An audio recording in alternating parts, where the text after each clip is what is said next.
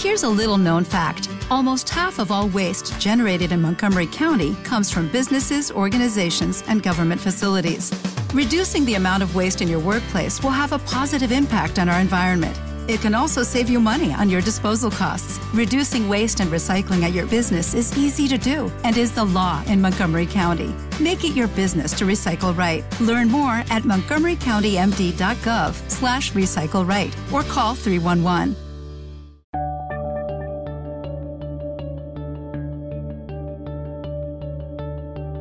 Bienvenidos a Lactando, capítulo 28 del 16 de septiembre de 2016.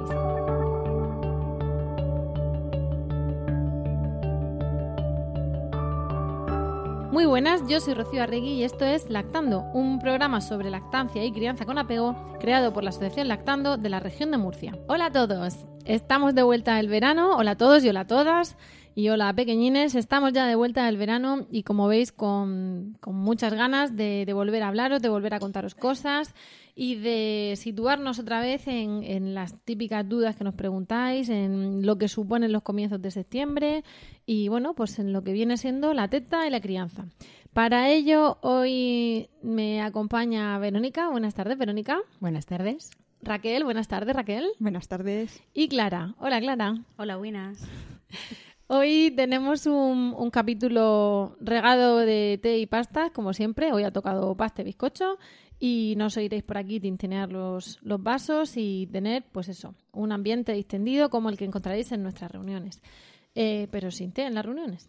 La cuestión es que hoy teníamos un montón de bueno, pues de dudas de qué vamos a hacer porque estamos volviendo al cole, hay, hay madres que se encuentran con la vuelta a la rutina o, o qué era lo, la rutina, porque no lo mismo la rutina de un bebé de cinco meses que me lo dejé en mayo que ahora de nueve. Eh, no es lo mismo la rutina de un niño que estaba en casa, ahora uno que está en guardería. O de una madre que no va no iba a trabajar fuera de casa y ahora se ha incorporado. En fin esa rutina cambia cambia bastante. Y tenemos pues eso cuestiones típicas de estas fechas, ¿no? Entonces hemos decidido abordarlas de forma, pues, mesa redonda, coloquio, y por supuesto estar abiertas a luego cualquier comentario que, que nos queráis hacer. Hombre, también hay otro tipo de rutina, ¿no? Y es la de la madre lactante. La no tiene... rutina. La... no, no. Otro tipo de rutina que aquí decimos, ah, es que ahora las cosas cambian y parece que ahora tenemos que acostumbrarnos a una situación como más complicada después de vacaciones. Pero también hay que pensar en esas madres que tienen un bebé pequeño, que tienen hijos mayores, que han estado atendiendo durante toda la mañana, durante toda la tarde y durante toda la noche a dos, a tres o a cuatro hijos con un bebé lactante y ahora los otros niños van a la guardería o van ya al colegio y entonces se encuentra la madre que está después de dos meses ¿Tiempo? sola con el bebé. Tiempo para ella con el bebé. y eso, bueno, esa es una mm, vuelta a la rutina muy especial también. Hay muchas sensaciones, ¿eh? Sí. Entre la que se incorpora, la que no, la que tiene el pequeñín, que ya no es tan pequeñín, tenemos ahí muchos perfiles. Por eso lo que queríamos hacer era pues hablar un poco de qué es lo que supone septiembre, ¿no? Hay muchas veces que, que la, el inicio del curso no se mide de enero a diciembre, sino de septiembre a junio o a julio y, bueno, pues en esas estamos. Mm, tenemos el, una mamá, y tenemos las típicas dudas de madres que vuelven al trabajo y los niños se quedan en su casa, se quedan en la guardia y le dicen que bueno que ya está en la guardia, que ya tiene que destetar. Entonces, bueno, aquí ya hemos hablado de, de, conciliación, ¿no? De que no hace falta por volver a trabajar destetar a nadie, ni, ni tener que hacer un, un, ajuste que no queramos hacer en nuestra vida. Eso es una decisión personal y, y se pueden hacer cosas para seguir con una lactancia después. Clara en su día comentó que las guarderías infantiles debían de tener las escuelas de primera infancia y tal debían de tener, bueno, tienen una legislación, pero es, auto, es mm, ni siquiera autonómica, es de cada ayuntamiento, ¿no? Eh, bueno, eh, hay relativa una, a lo de la, a la leche claro, materna, me refiero. Hay una, hay una legislación eh, de la Consejería de Educación y de la Consejería de Sanidad, pero la mayoría de las escuelas infantiles eh, son municipales. La, el tipo de licencia de apertura no son centros educativos de de, a partir de tres años, que son los que dependen de la Consejería de Educación.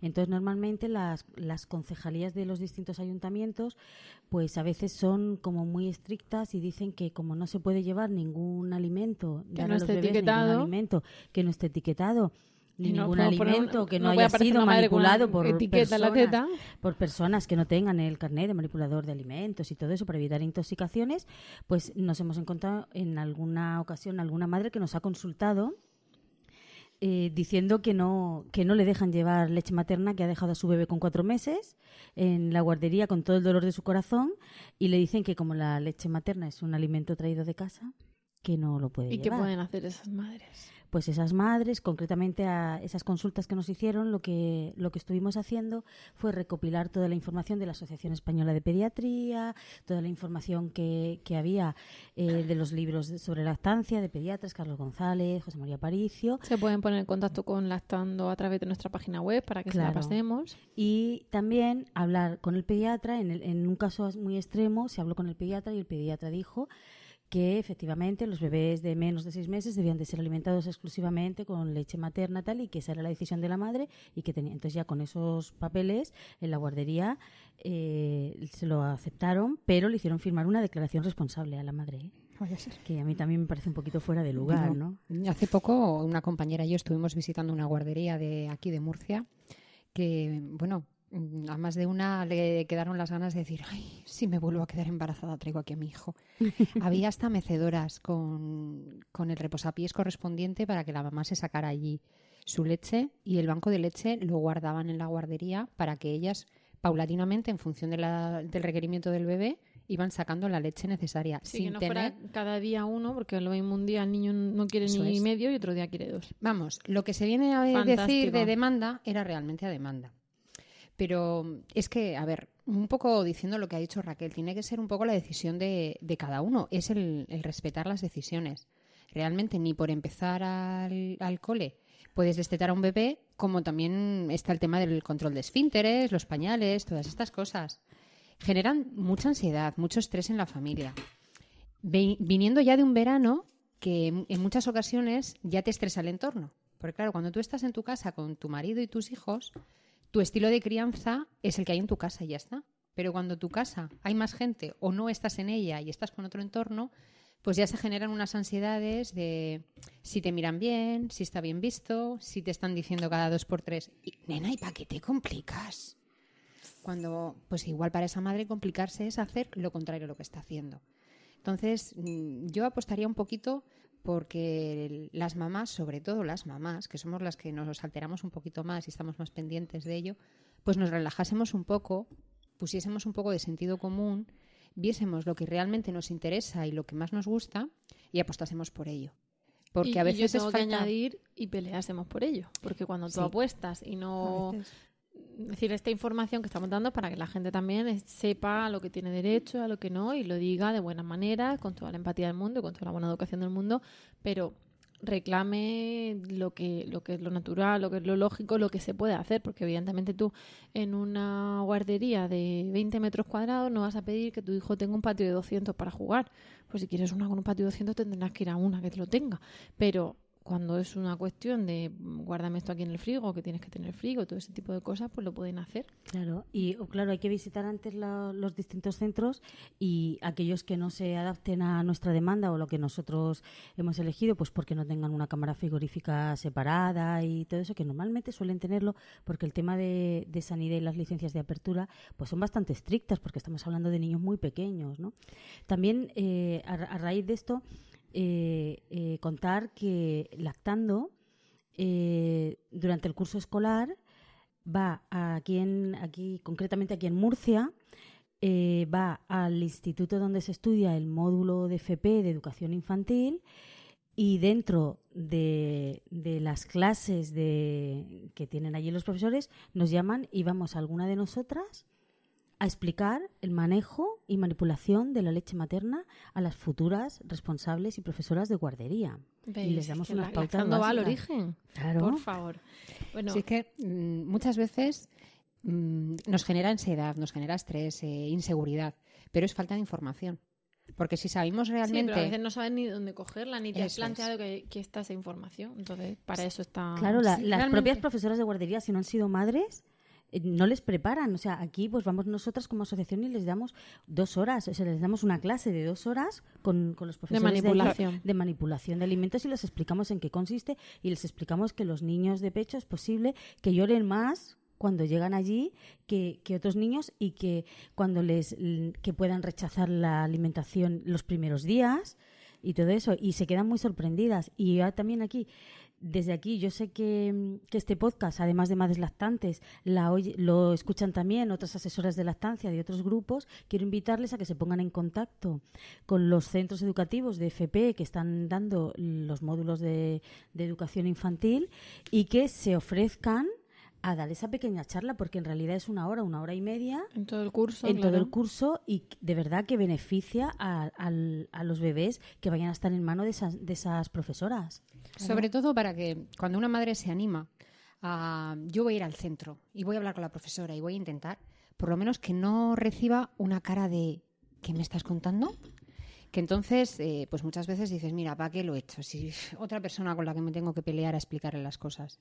Muchas veces eh, las cosas se reducen a falta de información y, como dice Rocío, a saber de dónde tirar y, dónde informarnos para, para dar más información. Vamos a pensar que nosotros ya tenemos esto medio colocado, ¿vale? El, chiquillo en su casa, la madre o en la guardia, la madre trabajando en casa, en fin. Hay una especie de, de separación, unas horas, y de repente el niño vuelve a casa o vuelve con la madre, a donde sea.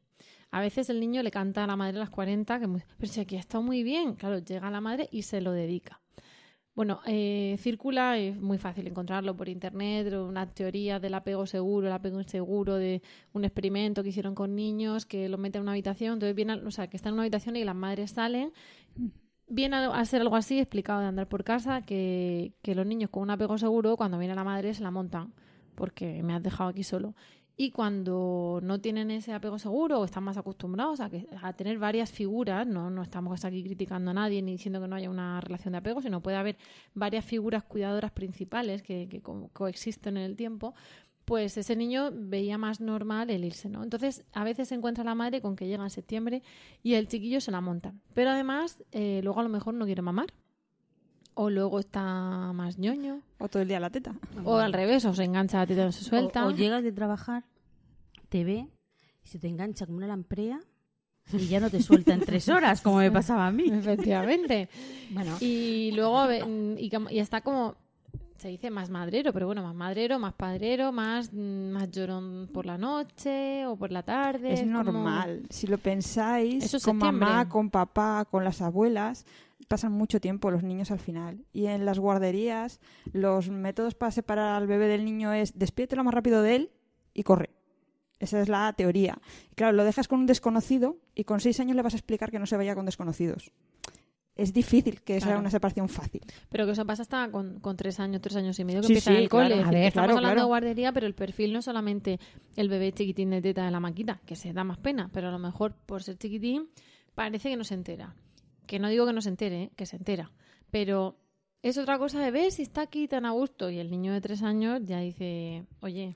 Pero es que eso pasa también con los mayores. A ver, venimos de un verano donde el círculo ha cambiado un poco de amistades, se queda un rato con los tíos, el, crío se porta de lujo y en cuanto aparecen los padres, el crío parece que se han demoniado. Se lo, se lo dedican. y ahí, mm, vamos, no estamos hablando ni de teta, ni de apego, ni de nada, sino simplemente es cómo se comporta una criatura ante unas personas y cómo se comporta ante otras. ¿Qué ocurre? Que cuando la mamá es la que está dando la teta, pues también se siente un poco observada como diciendo, ay, madre mía, ahora van a decir que mi hijo no se separa de mí en todo el día, que tiene mamitis, que tiene tal.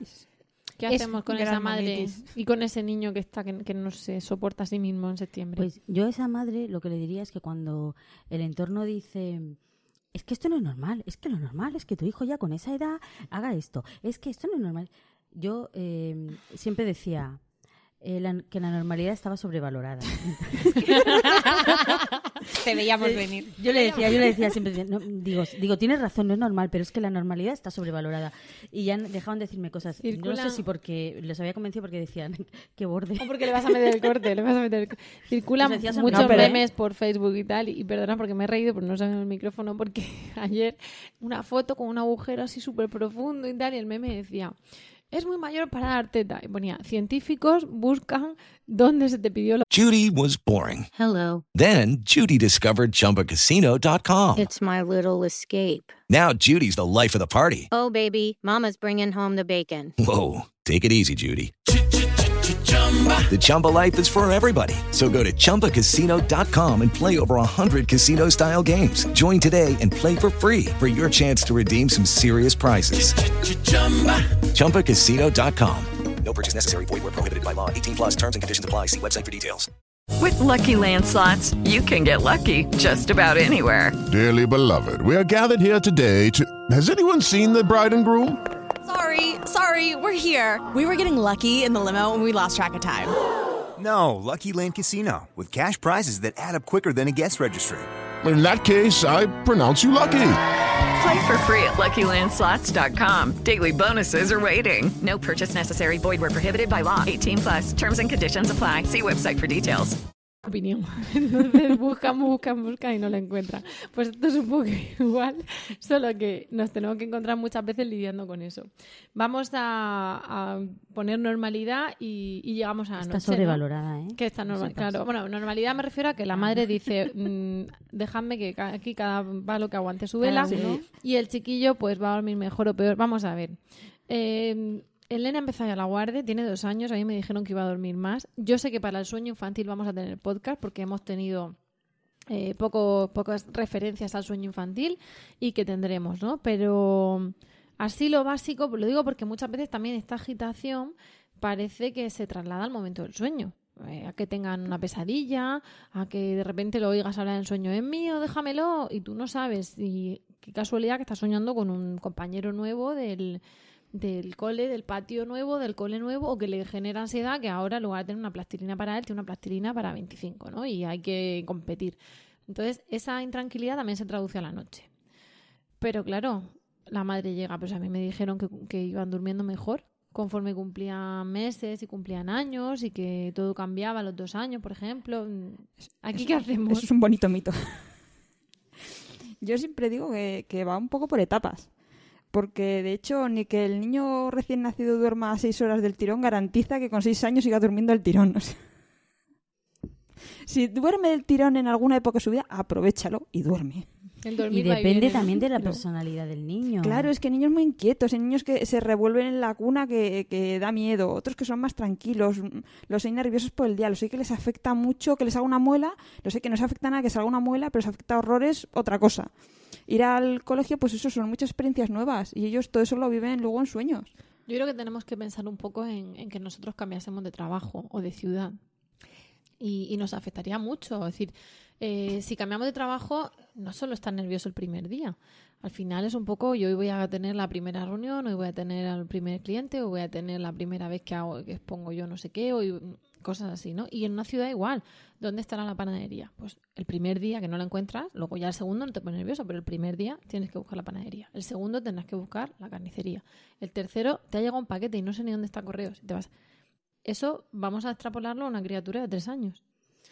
y te dicen que es que está ya muy madrero, que te pide mucho y que no haya tetas, sino teta y brazos. Pero por supuesto, si te pide tetas, eso, eso ya Curiosamente, la succión relaja, es contacto con mamá, es, una manera de pedir brazos. Es normal que un niño se relaje con cuatro años en brazos y tomando teta.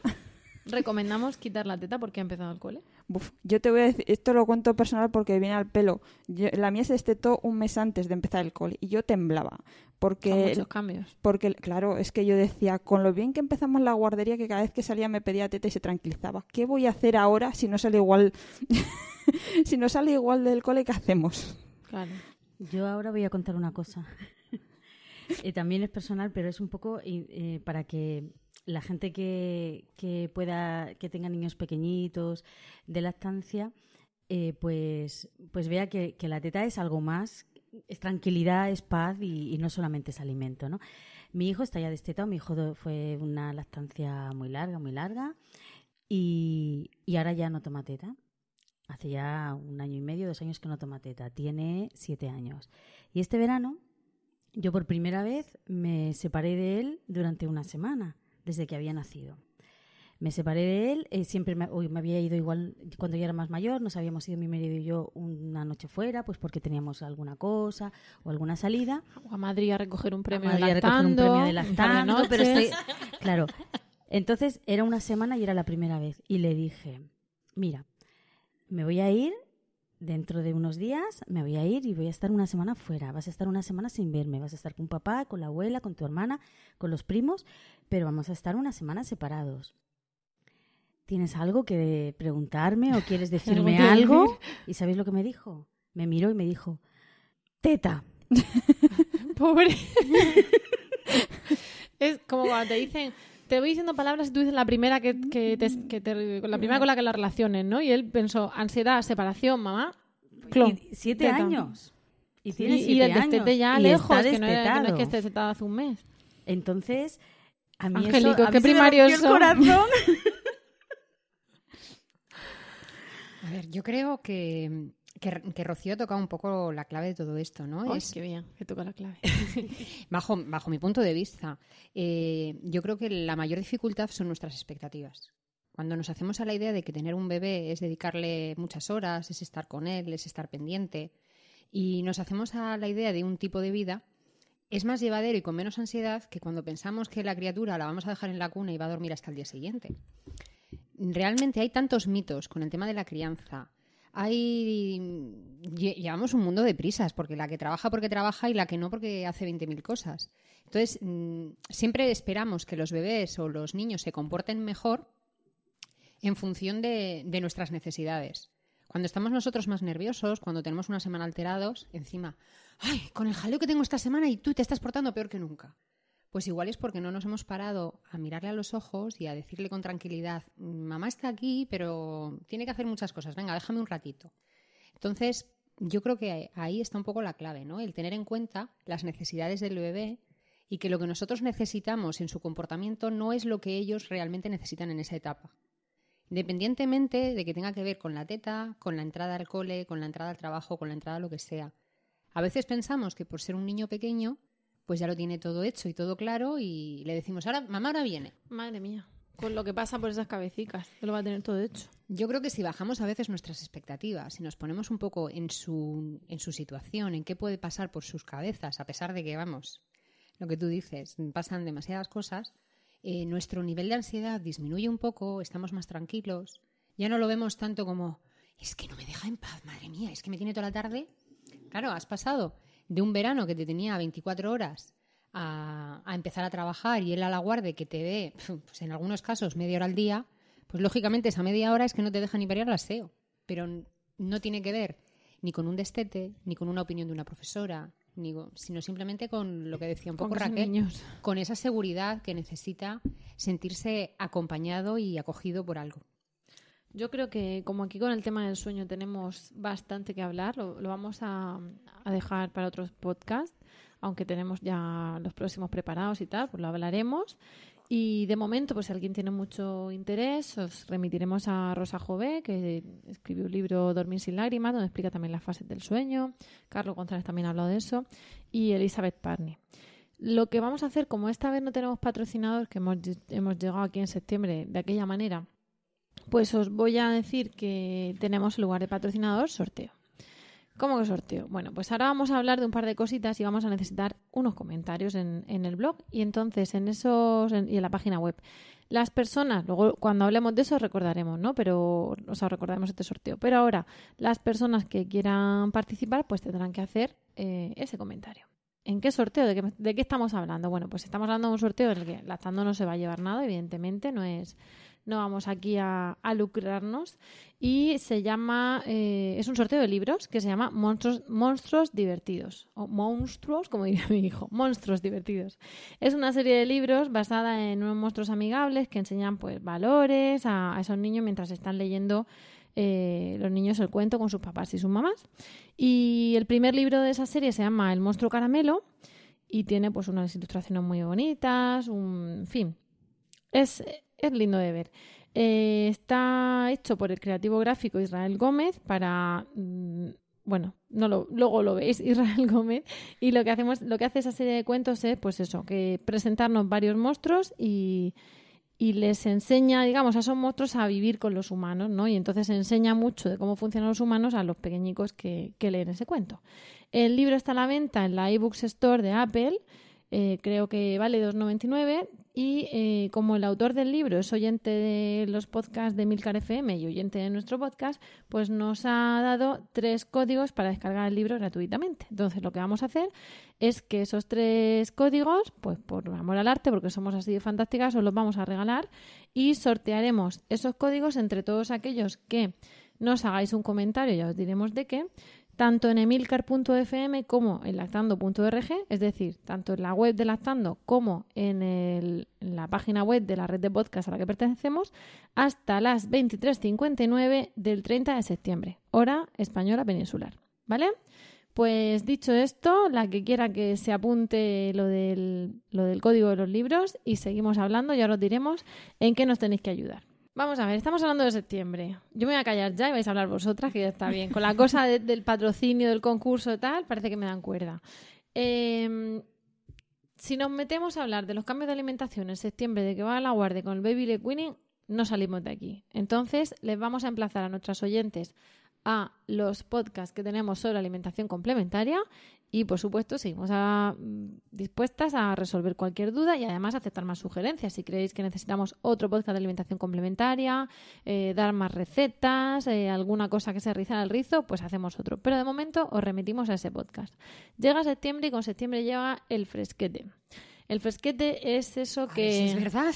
Sí, pero tú, pero tú porque llevas el horno dentro. No, el fresquete es eso que pasa por las mañanas y por las noches hasta noviembre y luego ya a partir de diciembre pues a veces también a mediodía. Pero en Murcia pasa en, por la mañana y por la noche. Entonces... O, nunca. ya no podemos ir con, el, con el bikini con el vestido de antes de la estancia. ¿Qué hacemos? Es que, a ver, por aclarar un poquito para la gente que nos escucha de fuera de Murcia, aquí estamos con treinta y tantos grados. Sabemos que en el norte de la península está cayendo un aguacero de impresión. Para aclarar un poquito lo que dice Verónica, aquí estamos con 29 o 30 grados, pero hay una chica de Bilbao, otra chica de Bilbao y otra chica de Pamplona y la primera chica de Bilbao embarazadísima con, un, con el calor dentro de, su, de su horno, ¿no? Entonces, no me contéis películas, ¿sabéis? que estáis en Murcia ya mucho tiempo, no venís de nuevas, uy, uy, qué calor en esta región. Nada, nada. Llega septiembre. En septiembre en Murcia no nos abrigamos, pero ya en octubre pues está la Rebequita. ¿Qué, qué hacemos con la teta? ¿Qué, ¿Cómo nos la sacamos?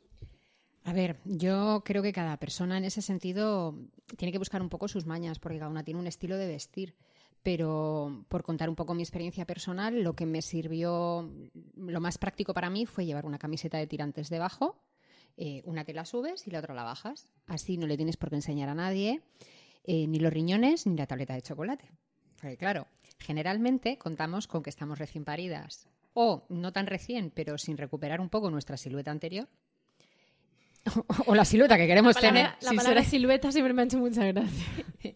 Entonces, no hay, nada como leer el hola para ver todas las espléndidas siluetas. Pues, la mía viene por aquí, esta silueta, y luego hace por allá. No, nada. Inciso. El tema a mí me daba a veces más vergüenza la barriga que sacar la teta, ¿eh?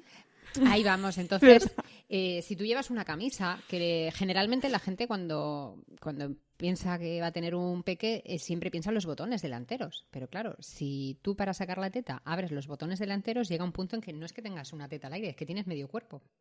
Estamos en Murcia, no hace mucho frío, pero hay zonas en las que no hace la misma temperatura. Y no es solo la temperatura, sino también lo que dice Clara, ¿no? Un poco los ojos ajenos, las sensaciones ante la mirada curiosa de otros que a veces es con cariño, pero otras veces no tiene tanto cariño en sí. Entonces, no sé, lo de la camiseta de tirantes eh, es una manera bastante recurrente, sin tener que, echar mano de la ropa específica y exclusiva de lactancia, para que, sin descubrir tu cuerpo, ya sea silueta de Lola o silueta Donus, no se descubran esos riñones y no se pase frío. Sobre todo es buscar cada uno su forma, porque claro, no es lo mismo la mamá que está en su casa de manera cómoda, que se puede poner una camiseta y la estira o lo que sea, que la persona que tiene que ir al trabajo, que, la persona que tiene que amamantar, pues delante de bastantes personas. Claro, mira, la cuestión es fondo de armario mm, que no sea específico de lactancia, porque sí que cuando son muy pequeñitos, pues vienen muy bien esas camisetas de lactancia o esos jerseys de lactancia, porque dices, es que es muy pequeñito y estoy también muy preocupada de sujetarlo bien y tal. Pero ya cuando son mayores, pues ellos también pues es un poco barra libre, ¿no? O sea, de algún modo ellos se sirven y a veces buscan, ¿no? Hablamos que, la, OMS dice que es mínimo los seis meses de lactancia exclusiva, hmm. dos años de lactancia recomendada y hasta, que... la mamá o el bebé quiera. O sea, imagínate un niño de cuatro años que sale del cole perfectamente. ¿Qué puede pasar? De hecho, lo estábamos comentando antes. Directamente va al escote de la madre, pues a ver, no vas a estar cuatro años poniéndote camisetas de lactancia. Claro. It is Ryan here, and I have a question for you. What do you do when you win? Like, are you a fist pumper? a woohooer, a hand clapper, a high fiver. I kind of like the high five, but if you want to hone in on those winning moves, check out Chumba Casino. At ChumbaCasino.com, choose from hundreds of social casino style games for your chance to redeem serious cash prizes. There are new game releases weekly, plus free daily bonuses. So don't wait. Start having the most fun ever at ChumbaCasino.com. No purchase necessary. BGW. Void were prohibited by law. See terms and conditions. 18 plus. Hello, it is Ryan, and I was on a flight the other day playing one of my favorite social spin slot games on ChumbaCasino.com. I looked over the person sitting next to me, and you know what they were doing? They were also playing Chumba Casino. Coincidence? I think not. Everybody's loving having fun with it. Chumba Casino is home to hundreds of casino style games that you can play for free anytime, anywhere, even at 30,000 feet. So sign up now at chumbacasino.com to claim your free welcome bonus. That's chumbacasino.com and live the Chumba life. No purchase necessary. DTW, void, were prohibited by law. See terms and conditions 18 plus. Pues, eh, por ejemplo, jersey. Oh, sí. Pero bueno, sí que es verdad que las camisetas de lactancia, como son embarazo y lactancia, cuando ya has recuperado tu silueta, pues tienes ahí una bocha que no, no procede. Entonces, ante, la, ante el fresquet otoñal en los riñones, ¿qué hacemos? Por ejemplo, ¿qué le recomendamos a de Bilbao que estén en Bilbao? No os pongáis jersey de cuello cisne, de cuello vuelto, no, porque supone subiroslo casi hasta el cogote. Luego, eh, lo es muy cómodo llevar, pues eso, lo que dice ella, una camiseta y como llevamos la rebequita, o sea, una camisa con botones delante, como llevamos la rebequita, y luego si queremos taparnos un poco el cuello, porque decimos, yo es que soy muy de jersey de cuello vuelto, pues muchacha, te pones un fular y ya está. Una braga de esas, ahí viene un... Es decir, que, que no es un problema, lo que es posible que te pueda parecer un problema, luego mm, no, no es un problema, porque bueno, llevando un par de capas como eh, lo de la camiseta de tirantes debajo de cualquier camiseta, eso es la solución. Yo hasta he visto eso, romper una camiseta de cuello alto, al, decir el cuello alto me he acordado, romper la camiseta por la altura del pecho y llevar un jersey encima de la camiseta de cuello alto, entonces aparte del jersey y estás cubierta totalmente. Claro, claro, sí. Sobre todo es que, que la mujer, a ver, que somos mujeres, que se sienta cómoda. cómodas. Cuando estás embarazada vas cogiendo peso, vas cogiendo peso, todo el mundo te ve espectacular, precioso, lo que tú quieras, pero tú tienes unas ganas de soltar ese peso. Claro, en el mejor de los casos, pues no sales del hospital con, la tripa para adentro, como en, la, en el Ola y todo esto que decía Raquel de las siluetas. Entonces, muchas veces lo que, de lo primero que quieres olvidarte es de la ropa de lactancia y de la ropa de embarazo, porque quieres recuperar tu vida anterior. Hasta que ya cuando dice, ¿ya para qué? Dices, y cuando no, no sé, cuando ya te has adecuado al bebé, has cogido un poco su ritmo, dices, sí, mira, lo que menos me preocupa es ponerme esta camiseta u Claro, claro. Es tener una solución fácil, cómoda y, sin pasar frío y, sin miradas. Claro, pero eso también es una es herencia, lo del tema de, de, la ropa y todo eso, porque yo me acuerdo que cuando estaba embarazada, mi madre me decía, vamos a comprarte un camisón para cuando des a luz estés en el hospital. Es decir, que, que eso es, es herencia. sí, sí, mi abuela lo decía igual. Camisón bonico. Y luego en el hospital no te dejan ponértelo. Te ponen eso de... La bata azul. La bata es azul. pero pero que, que, eso es una cosa muy heredada. O sea, la ropa de tal, ahora el camisón de... Pues mira, por lo menos había jugar para la madre. Ahora todo es para el bebé. Directamente. claro. Era, era el modo de hacer ahí una jugar, porque antes si no, que, iban a tener? Si iban con, con el peto vaquero ese y, y, con, y con túnicas. Si decías que ahora se marca barriga, antes no. Pero bueno, yo lo digo porque eso, llegan los cambios de tiempo y, y toca hacer frente a nuevas situaciones tetables, ¿no? Eh, pasa también otra cosa, y con esto mm, vamos a comentaros el, el porqué luego de nuestro sorteo. Vamos, eh, y también tiene claro una sorpresa preparada. Bueno, Ah, sí, sí. Claro, clara, clara es su sorpresa. Entonces, vamos a, a cerrar con otra cosita. Cerrar. Dentro de 10 minutos dirías, pero no estaba cerrando. Pero bueno, la- el, el último debate que vamos a hacer hoy es en relación a. Claro, vamos al cole y qué le ponemos en la bolsita del cole. ¿Vale? Porque hemos hablado de alimentación complementaria, pero había madres que nos decían, pero a mí, a mí dime qué. O sea, a mí no me cuentes historias de no, porque los hidratos simples, porque esto está genial si lo juntas con una proteína. Tú dime que le mando porque llego al cole y entonces no le puedo mandar no sé qué porque se derrama, no le puedo mandar no sé cuánto porque se migaja, no le puedo mandar no sé quinto porque, claro, para cuando llega el chiquillo a las 11, desde las 8 que se lo preparé, eso está oxidado, negro, mustio o de o como lo quieras ver, ¿no? Y luego también las políticas de muchos centros. El día de que la autorizan fruta. determinadas cosas o que te imponen determinadas otras. A mí, a mí me hace gracia el día de la fruta, ¿no? Porque parece que ese día tienes que llevar fruta. Los demás días no puedes llevar fruta. Entonces, No, la yo- fruta la dejamos para el jueves, que es el día que toca. Pues bueno, sería saludable llevar fruta más a menudo. Pero, mm, a ver, es un tema que el colegio nos lo impone. Porque, lógicamente, hay que meterle algo en el almuerzo y el chiquillo no va a ir al cole sin... Ya, pero si a mí el colegio me impone con bocadillo vacía. y a mi hijo no le gusta el bocadillo, Ahí voy. pues ya me puede decir misa mayor, o sea, bocadillo de, de fiambre. Y yo, vamos a pensar que no es que no quiera mandarle fiambre, es que al crío no le gusta. Entonces, ¿qué prefiero? ¿Que no coma nada? ¿Que me vuelva el bocadillo todos los días? ¿O que me digan lo he tenido que tirar porque el pan al final se pone duro y el fiambre no se lo ha comido? ¿O que yo le mande su manzana cortada en trozos o su o sus cereales de estos crispy del Yo- tipo yo que sea con personal- un poco de nueces? o- Eso es lo- a lo que me refiero. El, el colegio puede decir, pero... mm, Yo personalmente lo que hice fue practicar antes. Yo el verano de antes me dediqué a ver qué puedo llevar. al- me llevaba al parque el, el- la réplica. ¿Me lleva un bocadillo y se lo come o no se lo come? Nos llegas O sea, tarde, Raquel. Estamos ya en septiembre. o sea, el crío ya o sea, empezado hay el cole. que, hay que La madre practicar que en casa el fin de semana, aunque sea decir, 20 de decir- septiembre más o menos, cuando se decir, va a hombre. Hombre, yo sé que mi hijo no se come un bocadillo de pan normal, pero se come uno de pan bimbo, porque igual podemos hacer algún apaño por ahí. Claro, pero se, come el, pero se come el pan que tú acabas de preparar y te lo bajas al parque. Pero si tú compras unos panecillos y los congelas para ir descongelando y lo descongelas a las 8, a las 11 está duro. Y entonces no se lo come. Por eso digo que Y la hay que buscar manzana algo- sí se la come. Y el Yo- plátano que- también. perdonadme y unas que nueces repita. con un chocolate también. Pero vuelvo a decir que el problema lo ponen otra vez las situaciones. Porque Claro, en este caso el problema es que tú tienes que meter algo en la tartera. Revolución. Claro, porque a ver... Consejo escolar. Por No, eso a hay que ver. buscar una alternativa que puedes llevar. Os vais a cagar. ¿En qué Poder momento decir, de oye, todo es el verdad, colegio? llevar podría esto. ser, podría ser, no en un podcast de la estancia, en la puerta de cualquier colegio de España y del mundo entero. Es Sí, que- pero cambia merienda por chándal, horario, madrugadores, pon, Claro, pon la etiqueta que quieras. Y- al final la clave es deberes, revolución. los Deberes. deberes, los- la En dificultad otro la pone- podcast hablaremos de los deberes. Que la- lactando es crianza también y no estamos solamente dando teta, aunque parte del día estemos haciendo eso.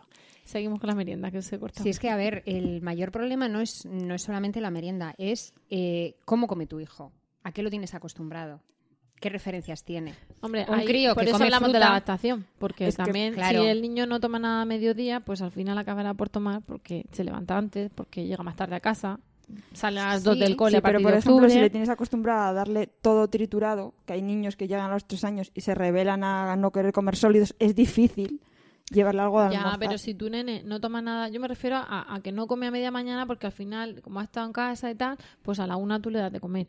Pero claro, si aquí le toca comer a las dos y media porque sale a las dos del cole y entre que llegas y pones la comida en el plato son las dos y media y él lo has levantado además antes, pues al final la criatura tiene que comer. tiene que da, igual claro. que, da igual que coman bien eh, en el recreo.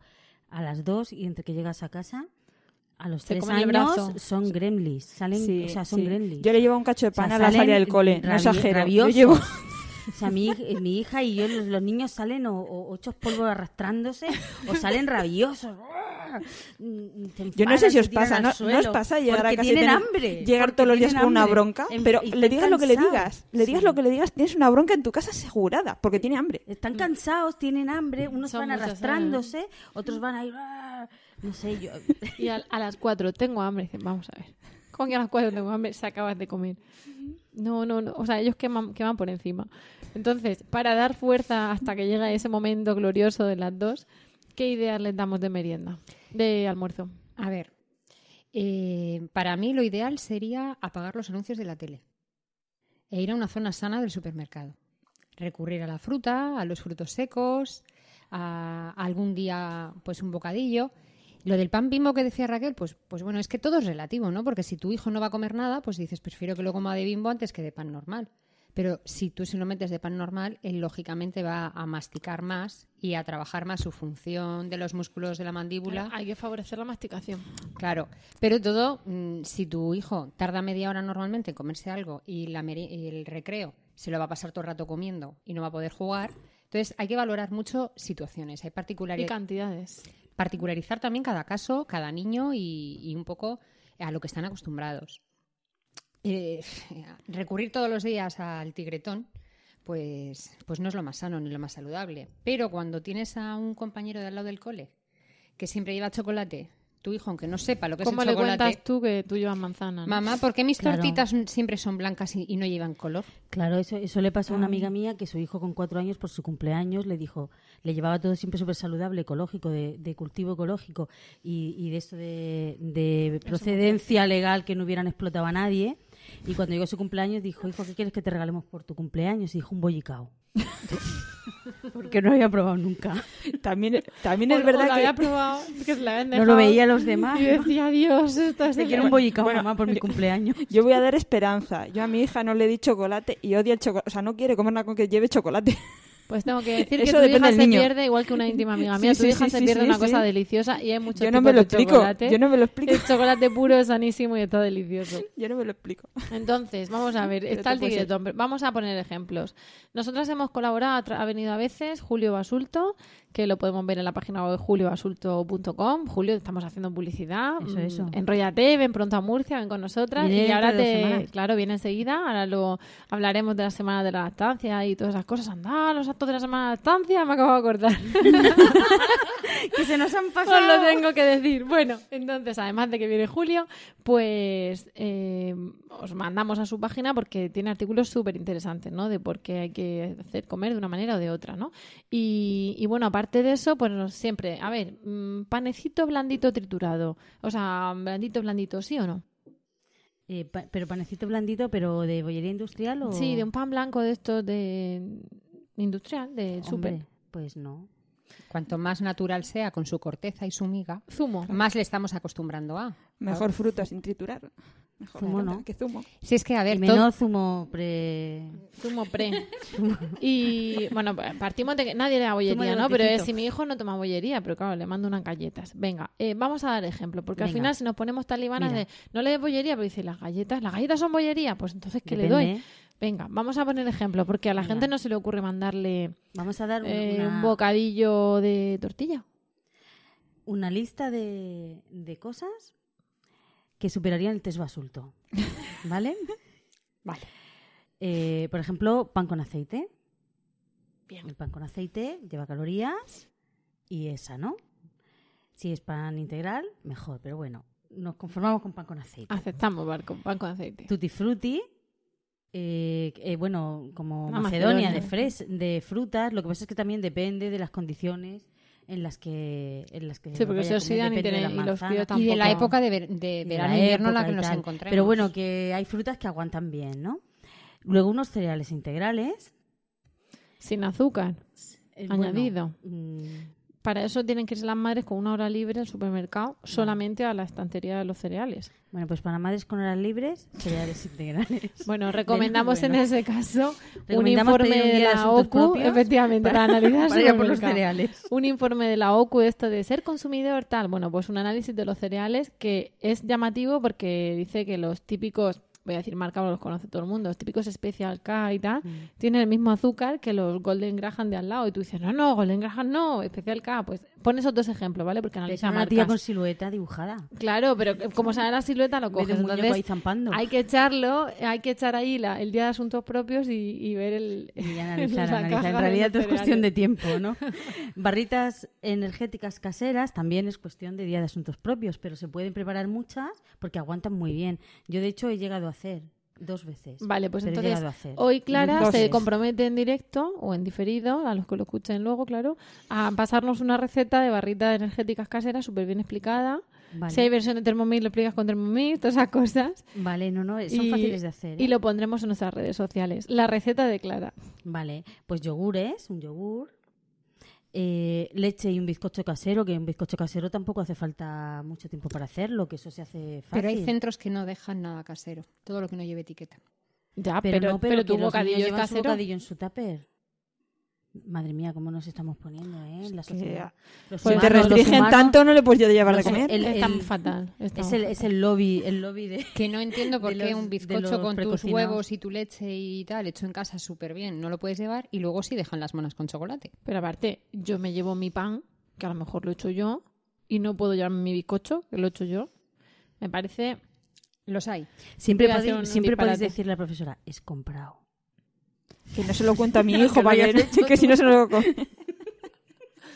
próximo día te digo la etiqueta pegada al Es comprado. Yo conozco gente que solo le gusta un tipo de pescado porque su madre le decía, es merluza, es merluza, es merluza. Y cuando creció la mujer, pues, mm, ¿tenéis merluza? No, tenemos lubina o dorada o tal. Dice, es que si no es merluza no me gusta, porque toda su vida le habían dicho que era merluza el pescado que comía y pensaba que no conocía otras mi cosas. madre con la merluza me decía, es pollito, y yo me lo comía. y me lo comía. Oye, Pero no votéis por engañar a los niños, seguir hombre. ideas que luego me voy a hacer... With Lucky Land slots, you can get lucky just about anywhere. Dearly beloved, we are gathered here today to. Has anyone seen the bride and groom? Sorry, sorry, we're here. We were getting lucky in the limo and we lost track of time.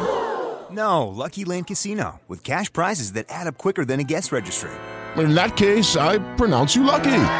Play for free at LuckyLandSlots.com. Daily bonuses are waiting. No purchase necessary. Void were prohibited by law. 18 plus. Terms and conditions apply. See website for details. Pasa con la semana de lactancia, por favor. Vale, una bebida vegetal, un- de avena, venden envases individuales, pero esto no sustituye los lácteos, ¿eh? O sea, una bebida vegetal no sustituye los lácteos. Es proteína Vale. vegetal, o sustituye un filete un rato, no sé. Que nos lo diga Julio. minutos. Julio, Julio, por favor, te Es una, necesitamos. una bebida vegetal pues de soja, de avena, de arroz. Algo que le encantaba a mi hijo era llevar zanahorias. Y empezó él a llevar zanahorias y, y un día vio a un amiguito suyo que también llevaba. Dice, mamá, es que las daba a él. Y digo, no, cariño, esas se las ha traído su Te Tiene han copiado, te han copiado. Pero es verdad, o sea, así como hay niños que ven a otros con el chocolate o con determinadas galletas, con determinada forma comercial que les encantan con los dibujitos, mamá, yo es que quiero esas galletas que llevan ese dibujo. También podemos ir sembrando un poco de lo contrario. Sí, sí, Una se también. zanahoria, un pimiento, que hay niños que se lo comen, aunque a los ¿Cómo? adultos nos parezca un poco extraño que coman el Que no, que pimiento no, crudo, Se lo comen, se lo comen. se lo cortas en tiras y además lo cogen como la se zanahoria un pimiento al cole. Yo te puedo decir. ¿No ves? Tú eres el típico adulto que se sorprende. Castrador. Castrador. Un pimiento, estás loca, a las once y media, un pimiento crudo. ¿Esto qué es? Eso no es normal. No nos quites opciones. Es que ahí, ahí volvemos otra vez a, a nuestras costumbres, ¿no? O sea, ver un- a un niño comiéndose un plátano nos parece normal, pero ver a un niño comiéndose un pepino no parece tanto, porque los adultos no nos ha dado por ahí. Pero realmente Te está tu, te fresquísimo. tutoría.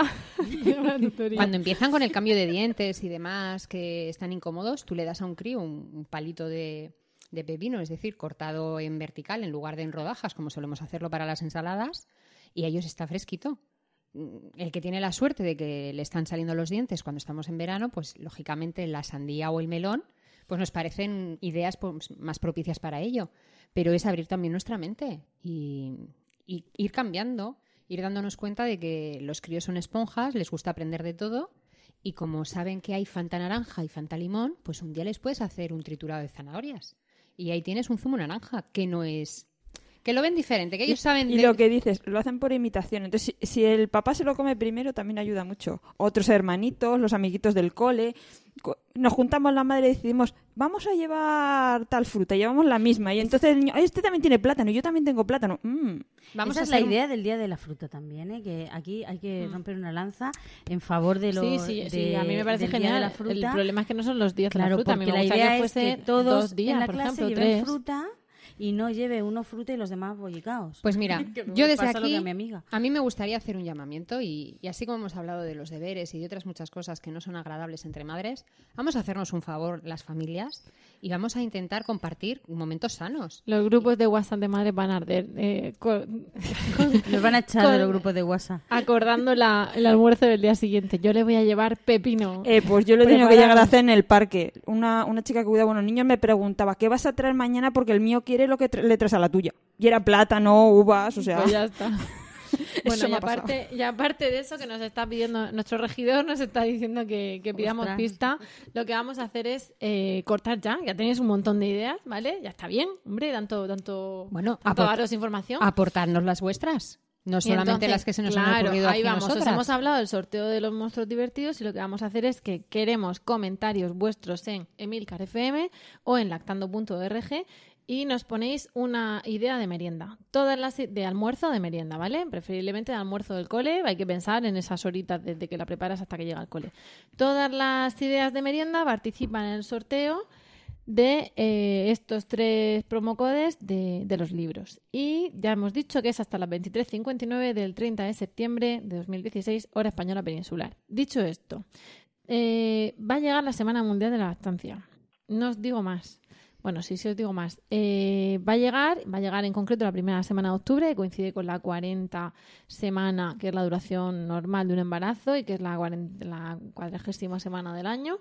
Y, y bueno, pues tenemos un montón de cosas preparadas. Entonces, os invitamos a pasar por nuestra página web para que las veáis, ¿vale? Porque ahí van a estar todo exactamente cada cosa, dónde se hace y a qué hora y qué ponente. Pero os adelantamos que tendremos el jueves día 6 una charla con Proyecto Together sobre alimentación.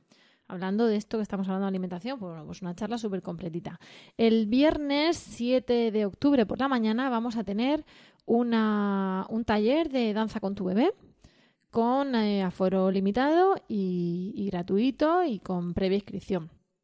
El viernes por la tarde vamos a tener eh, una charla sobre los bancos de leche y un, la proyección de un documental y mesa redonda en Molina, en el Centro Cultural Las Balsas.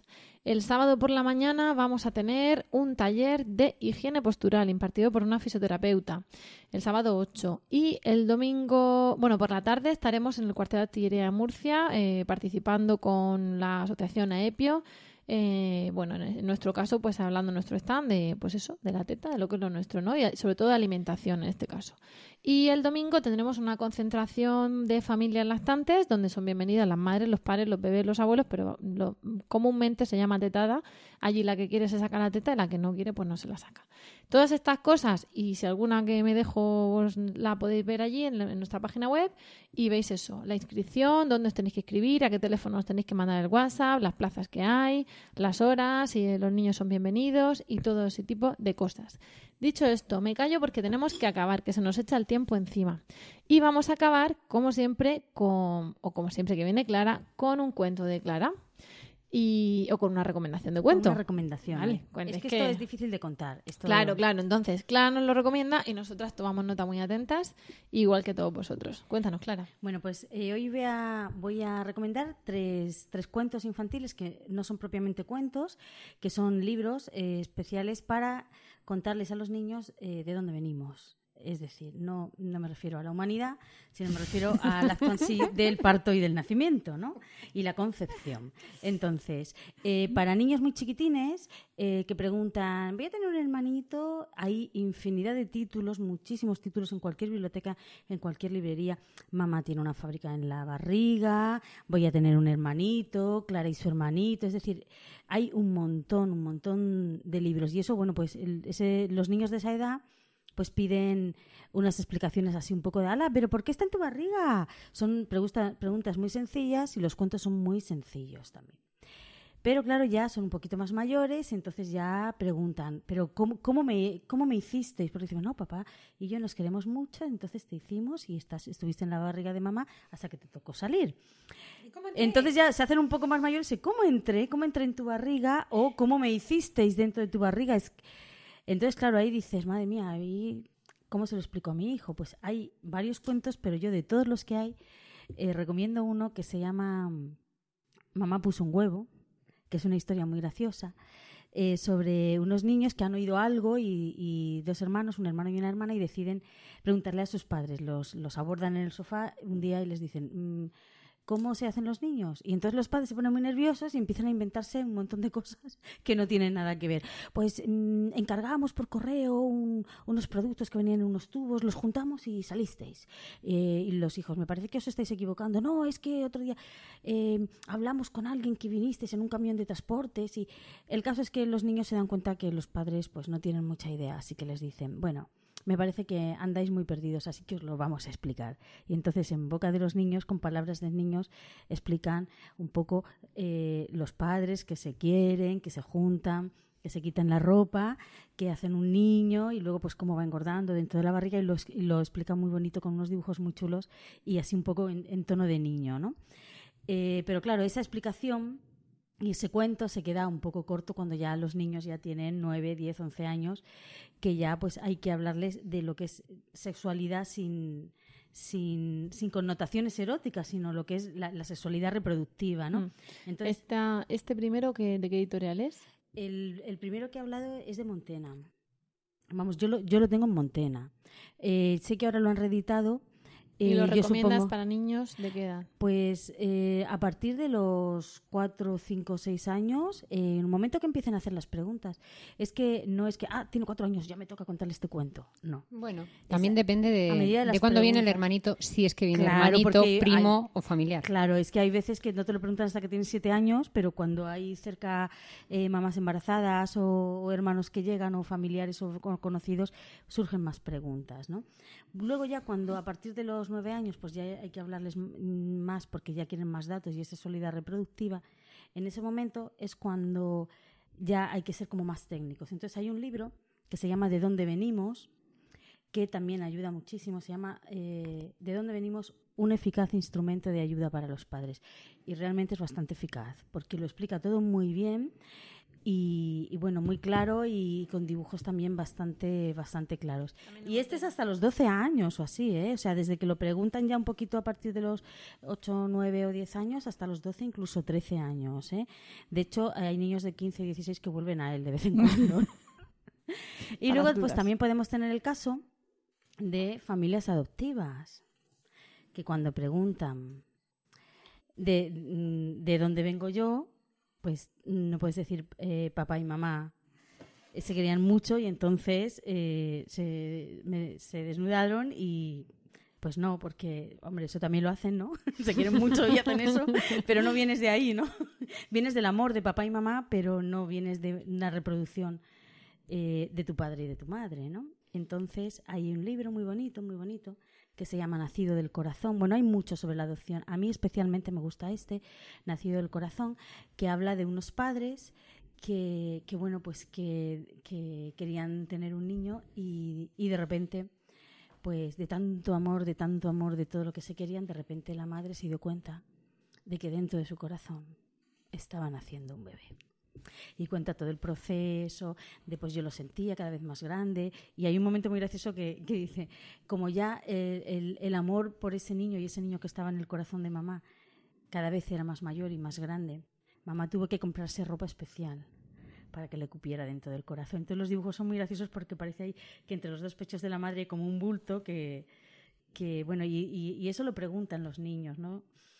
Eh, y luego al final pues cuentan el viaje que hicieron y que se lo trajeron de otro país, que eso es también lo que pasa con muchas adopciones, que casi todos los cuentos que hay sobre adopción, en todos los cuentos, no digo en casi todos, pero os digo que en todos los cuentos de adopción, los padres cogen un avión y se van a otro sitio. Eh, yo conozco un caso muy cercano de adopción nacional que la madre estuvo dando vueltas por todas las bibliotecas y por todas las librerías buscando un cuento sobre adopción que no se fueran en avión los padres. no encontró ninguno. Tuvo que saltarse esa página. no, tuvo que escribirlo ella. para contárselo a su hijo, ¿no? Entonces, bueno, pues, eh, ¿de dónde venimos? Eh, desde los cero hasta los 14 años os he cubierto la respuesta a esa pregunta a través de cuentos, de cuatro cuentos que he recomendado. Nos has facilitado esa conversación. Muchísimas gracias, Clara. Bueno, pues tenemos al editor rojo como, como el de enfado del revés, de enfadado y como el monstruo de colores porque nos hemos pasado de tiempo, entonces ha llegado la hora de despedirnos. Gracias Clara, gracias Verónica, gracias Raquel. Siempre es un placer. Em, hemos llegado al final del podcast de hoy, nosotros nos lo hemos pasado estupendamente y esperamos que, a vosotros también os haya resultado entretenido de utilidad. Muchísimas gracias por el tiempo que habéis dedicado a escucharnos. Ya sabéis que podéis contactar con nosotras, como siempre, mediante nuestra página web lactando.org o por correo electrónico en lactando.gmail.com. Esta vez os recomendamos encarecidamente que entréis para eh, bueno, dejarnos los comentarios, comentarios y participar en el sorteo y para ver todos los actos de la Semana Mundial de la Lactancia Materna que estamos haciendo con muchas ganas y mucho esfuerzo por nuestra parte. Eh, también sabéis que estamos en facebook.com barra lactando.murcia y en Twitter como arroba lactandomurcia. Si queréis compartir este podcast con más gente, podéis decirles que nos escuchen en nuestra web o que nos busquen en iTunes, Spreaker o iVoox. Y también podéis encontrarnos en emilcar.fm, que es la red de podcast a la que pertenecemos. Eh, no dejéis de participar en nuestro sorteo, esperamos a vuestros comentarios y vuestras sugerencias y sobre todo a todas las que seáis de nuestra región, os esperamos en los actos que vamos a hacer para la Semana Mundial de la Lactancia Materna. Eso es todo, por nuestra parte nos despedimos hasta el próximo programa y como siempre os deseamos mucho amor y, mucha teta.